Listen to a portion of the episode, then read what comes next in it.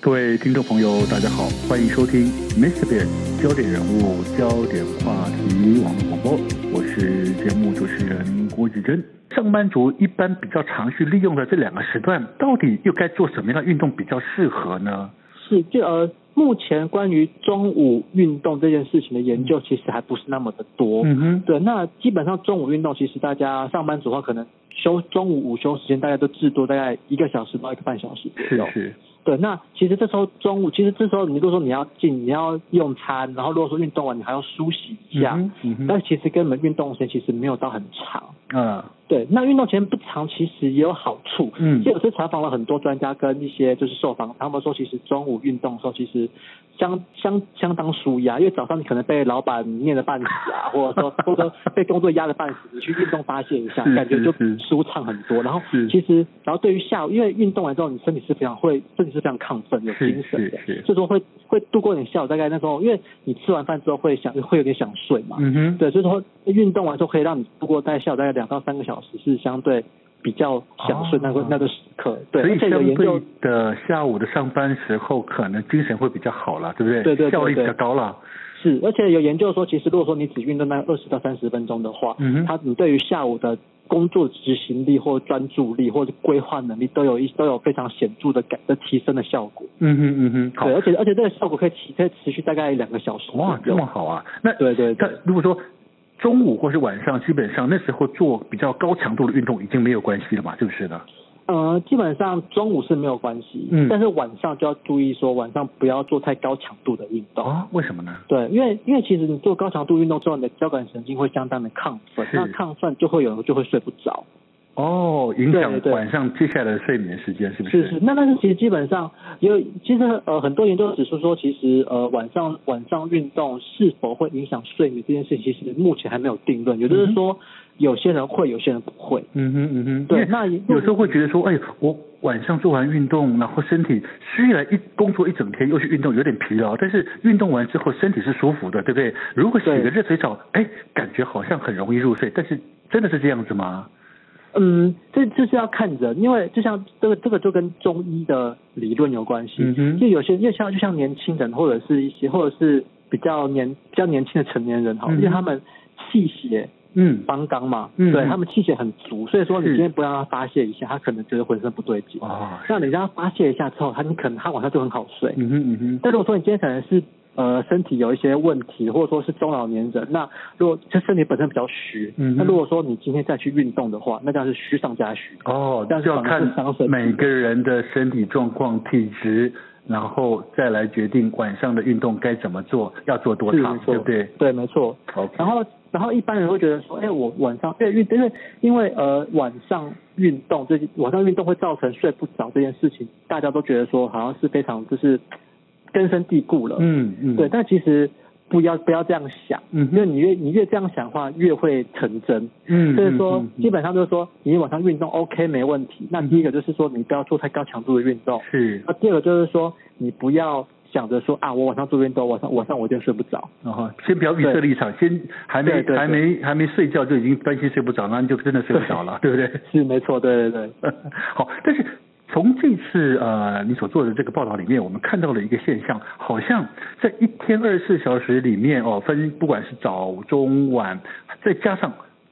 傍晚就黄昏的时候，好像这个时段感觉好像是一天最适合做运动的一个时段，是不是呢？为什么呢？对，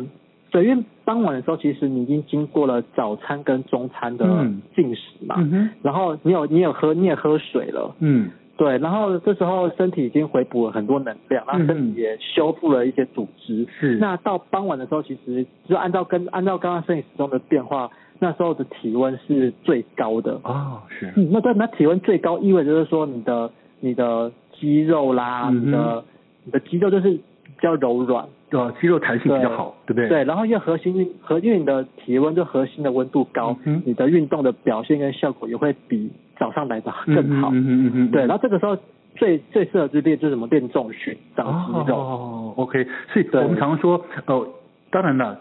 所以我们希望练肌肉，肌肉我们的肌肉是需要破坏，然后再修复，破坏再修复，对不对？那个时候对对，呃，来增加肌肉的效果是最好的，是不是？是没错， OK，但是呃，魏晨，你所谓的傍晚是指差不多几点到几点？这就是三四点到晚上六点这段时间。好，谢谢。基本上上班族都不可能。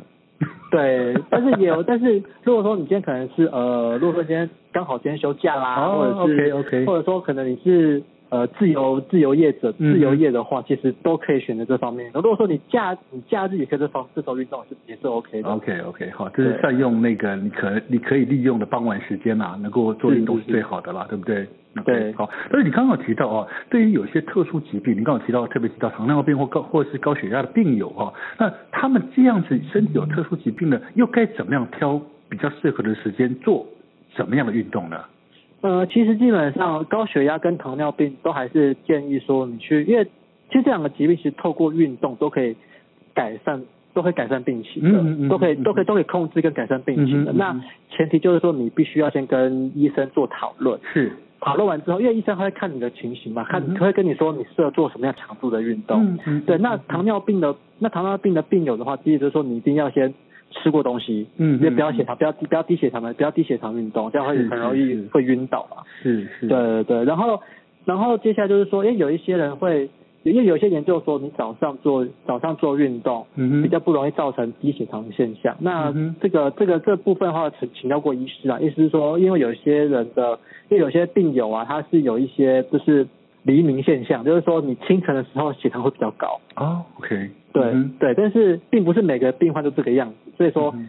就是说，总归一句话，就是说你要做，你要做运动是 OK 没问题的。嗯哼医生也、医生也建议你要多动，但是是是你要动的时候，自己跟医生先讨论过 OK 再去动这样子。了解对自己状况，然后听医生的建议，做什么样的适适合的运动会比较好。是嗯是，然后然后因为糖尿病跟高血压的患者，其实他们都是有一些血管方面的问题。。对，嗯哼那就说太冷太热啊，其实都啊都要不要避免到室外去，对，嗯都不要到室外去，你在室内有空调，然后然后温度是相对比较舒服的地方运动，这样子会比较好。对，其实每个人身体状况真的都不一样哈，所以要做运动都要呃了先了解自己的身体状况，然后有什么样特殊的疾病，然后尽量去找到适合自己的和缓性的运动会比较好。那事实上也可以从不同的医学角度，比如说从中医的角度，你可以看看自己不同的体质到底是属于什么样的体质，或许也可以从里面找到最自己适合的运动来做。如果您想要了解自己是什么样的中医体质呢，或许你也可以参考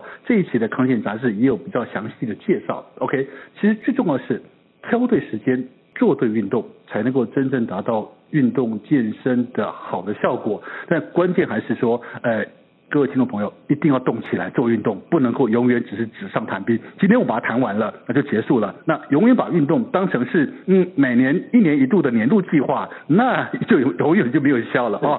好，我们在今天时间关系，非常高兴邀请到是康健杂志的记者陈慧成先生来到节目中跟我们分享挑对时间做对运动，顺时运动这个好观念。谢谢你，慧成。那谢谢大家，谢谢。 OK，好，各位听众朋友，咱们下回 Mr. Big 网络广播时间节目中再见喽，拜拜。